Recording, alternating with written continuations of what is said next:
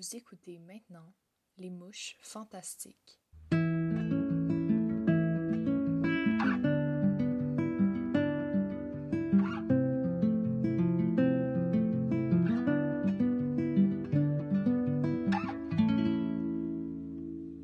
Dans le cadre d'un projet de fin de secondaire, nous avions l'ambition de créer une œuvre multidisciplinaire sur la jeunesse queer montréalaise.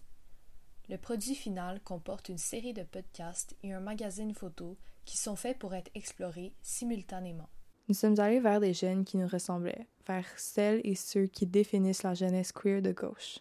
Nous voulions aller plus loin que les conversations sur les réseaux sociaux, créer un lien entre les idées et l'existence des personnes LGBTQ+, et explorer les différentes expériences de celles-ci et ceux-ci.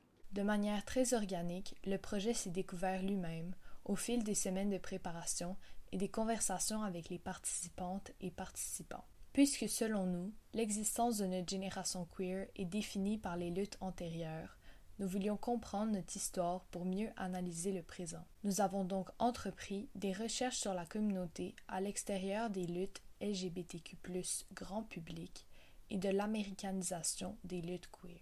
Nous avons découvert une histoire locale de la communauté qu'on ne retrouve pas dans les livres d'école.